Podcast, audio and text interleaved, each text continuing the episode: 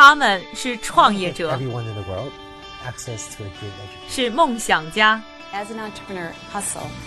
是行业先锋的代言人。他们因为勤奋通过智慧和激情从平凡里走出不一样的人生。我是一加这里是创业美国带你了解美国前沿创业者成功背后的故事。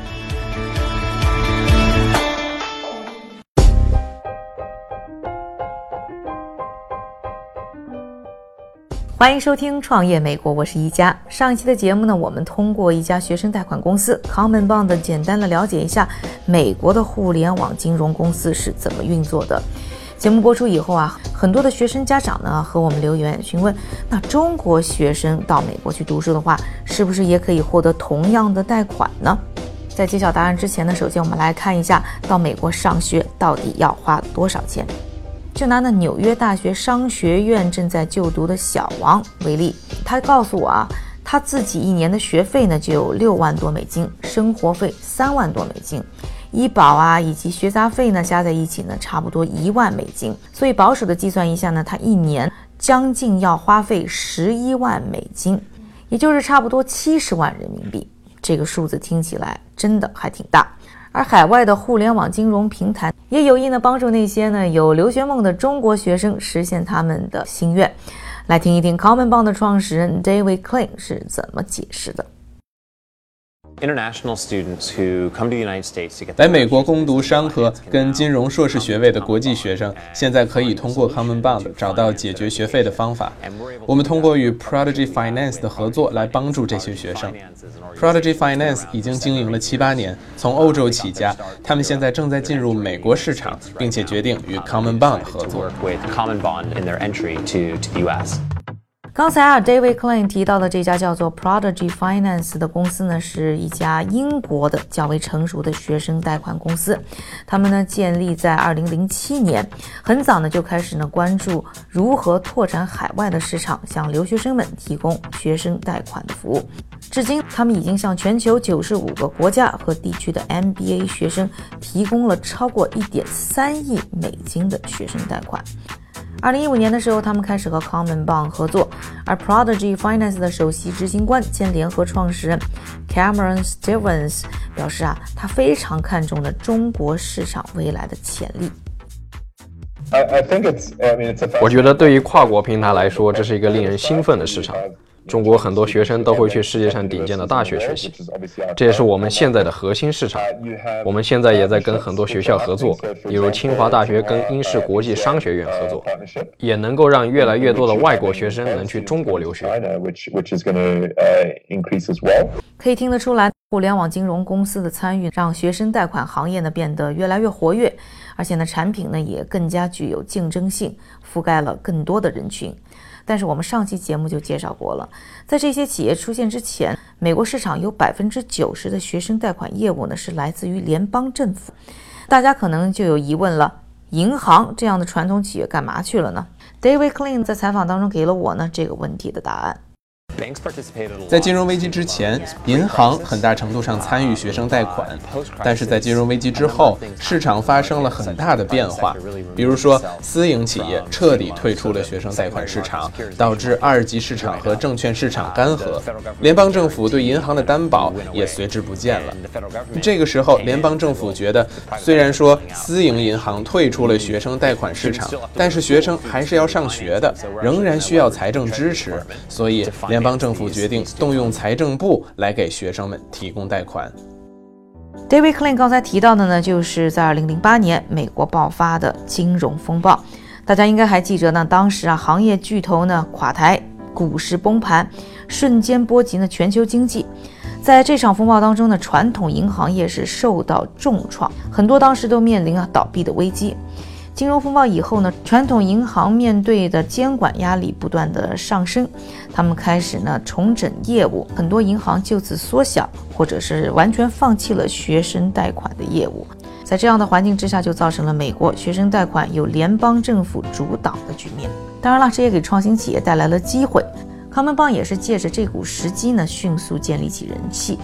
从二零一三年九月开始啊，Common Bank 已经为学生提供了超过两亿美金的学生贷款。但是您可能也想问了，那这一类公司他们贷款的钱又从哪里来呢？下面我们再来听一听呢，Prodigy Finance 的 Camry Stevens 他是怎么解释他们的融资模式的。It's basically community funding or crowd funding. So 我们的商业模式基本上就是社区集资或者众筹，所以资金来源于很多投资者，包括了大学校友，有的时候学校本身它也会投资，这就形成了一种有趣的社会压力形态。我们还跟其他机构合作来获得更多的资金，例如去年我们开始了跟瑞士信贷的合作。瑞士信贷帮我们在社区平台上筹集额外的资金，这些资金来源于家庭、上班族、企业家、高资产人士，这就让我们拥有了更多可以借贷的资金。说完了美国的集资模式，我们中国的贷款平台又有哪些集资的方法呢？啊，我们来听一下中国的 P2P 贷款平台淘金家的首席执行官杨曙的介绍。呃，一种就是说叫做撮合模式，他把这客户的信息和客户的这个标的放到网上，然后平台因为是本身是一个中介，那么其他的投资者上来选他们的投资标的，它的特点就是说平台对这个交易的风险不负责任。但第二种就是说是大家一般都对就是交易的风险进行保障吧。但现在主流在中国市场的主流一般是第二种，就是平台还是要承担这个风险。和钱挂钩的服务呢，信任都显得非常的重要。上期节目以后啊，不少的网友留言问我呢，这一类的贷款平台它到底靠不靠谱？其实啊，我觉得呢，大家呢大可不必呢担心这个问题。作为用户，我们是向这些平台借钱，其实更应该担心的是像 Common Bond 这样的债主，贷款一旦借出去，钱能收得回来吗？为了降低这方面的风险，这些互联网金融创新公司呢，也是想了不少的办法。比如 Common Bond，直到现在呢，他们的贷款项目呢，也只是面对呢七百个美国高校的研究生专业，而且是像工程、会计这样比较热门的专业。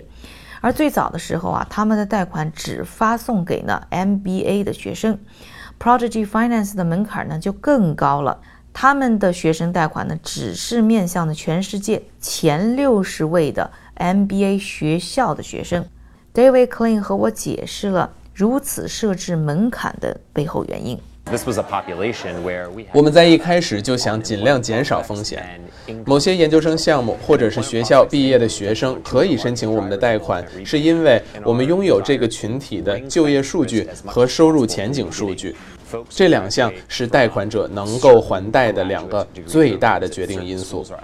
当他们申请的时候，我们也会看他们的信用分数、信用记录、收入、欠债多少。我们很看重在审批过程中对贷款者的信用衡量标准，以便能够预测贷款者未来的还款能力。不管是 Common Bond 还是 Prodigy Finance，他们在发送学生贷款的时候呢？对于呢学校专业和成绩呢都有呢要求，把它当做一个信用的衡量标准。看来啊学霸呢还是更值钱。而这两家呢互联网学生借贷平台呢，他们主打的人群呢，则是现在美国市场最为看重的千禧一代，也就是美国的八零九零后。Common Bank 市场部的副总裁 Phil Degesi 呢还和我分享了一下他们总结的一些讨好千禧一代消费者的经验。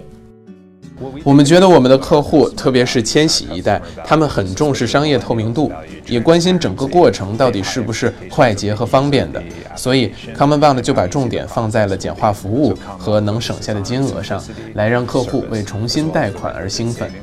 最后就是我们的社会影响力，这也是很吸引千禧一代的特点，也是 Common Bond 的核心。意思就是说，我们通过我们的平台，每获得全额资助的一个学位，我们会通过自己的社会影响力合作伙伴来资助发展中国家里的一个孩子的教育费用。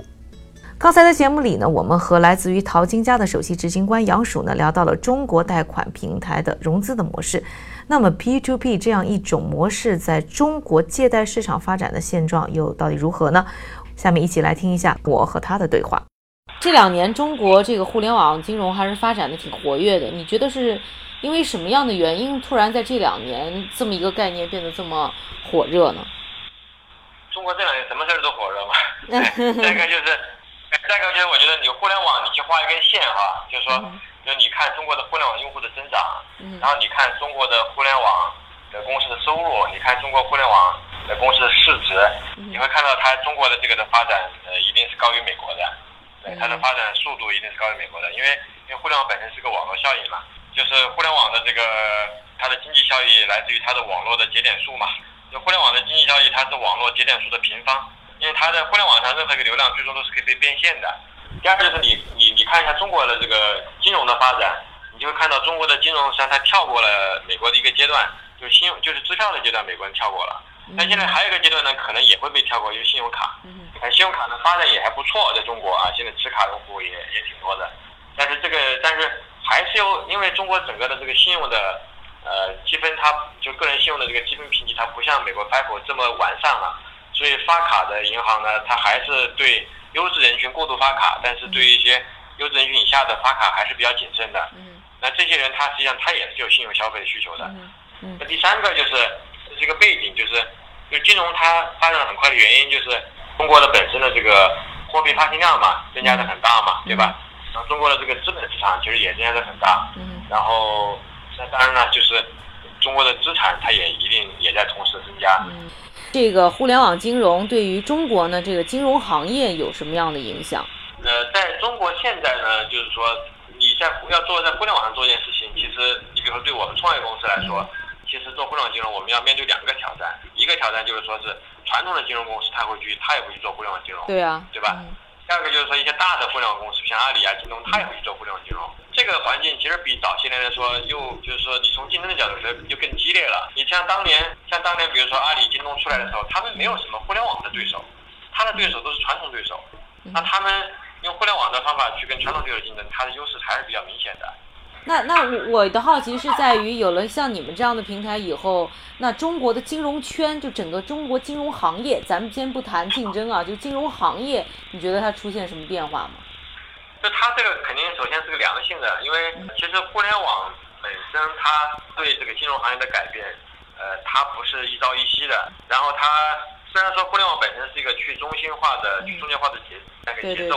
对，但它不会说一上来就动了那个传统金融的根本。就中国的这个大的大量的这种存老百姓的存款，然后这些大型企业、优质企业的放贷，这些信贷，它都是掌握还是掌握在这些这个这些传统金融公司手里的嘛，对不对？但是这个互联网金融的出现呢，就是也也肯定也也就是加快，就是让他们去加快重新认识互联网对金融的这种改造的力量，不断的去改进服务，对吧？提高效率，更去贴近客户，这肯定是好事。我觉得对整个行业的发展是好事情。对。嗯，在中国我不太知道这个学生贷款是不是很常见。那你觉得像学生贷款这一块儿，因为我们节目也介绍了一个专门做学生贷款的一个互联网金融平台是在美国的，那你觉得这个学生贷款这一块在中国有发展的机会吗？在互联网金融圈里面？那这块儿呢，就是它因为还款期比较长一些，嗯，对，然后呃，它涉及到对个人的信用信用的评估，嗯，所以就是说做的人可能会相对少一些，嗯，但是凡是那些就是说还款期比较短，然后比较标准的这种贷款产品。呃，在我觉得在学校里面都已经过度竞争了。这两年呢，美国很多创新的互联网金融公司呢，都是依靠科技优化服务、降低成本、扩大社会影响力呢，来获得成长的机会。这当中呢，还涌现出了一些呢独角兽级别的大型创新公司，比如说全球第一大的 P2P 贷款公司 Lending Club。很多的行业人员都在讨论，这些创新企业是不是在未来就能够取代传统的金融公司呢？那其实呢，我个人是认为呢，这些传统的金融公司呢也非常关注呢科技的更新，不断推出一些呢具有高科技指数的金融产品和服务。不过啊，市场的竞争将变得越来越激烈，而对于我们消费者来说，当然是个利好消息，因为最终被优化的将是我们的生活。更多内容呢，欢迎在微博、微信上搜索“创业美国”，关注我们。感谢您的收听，我是一加，下期创业美国，我们再见。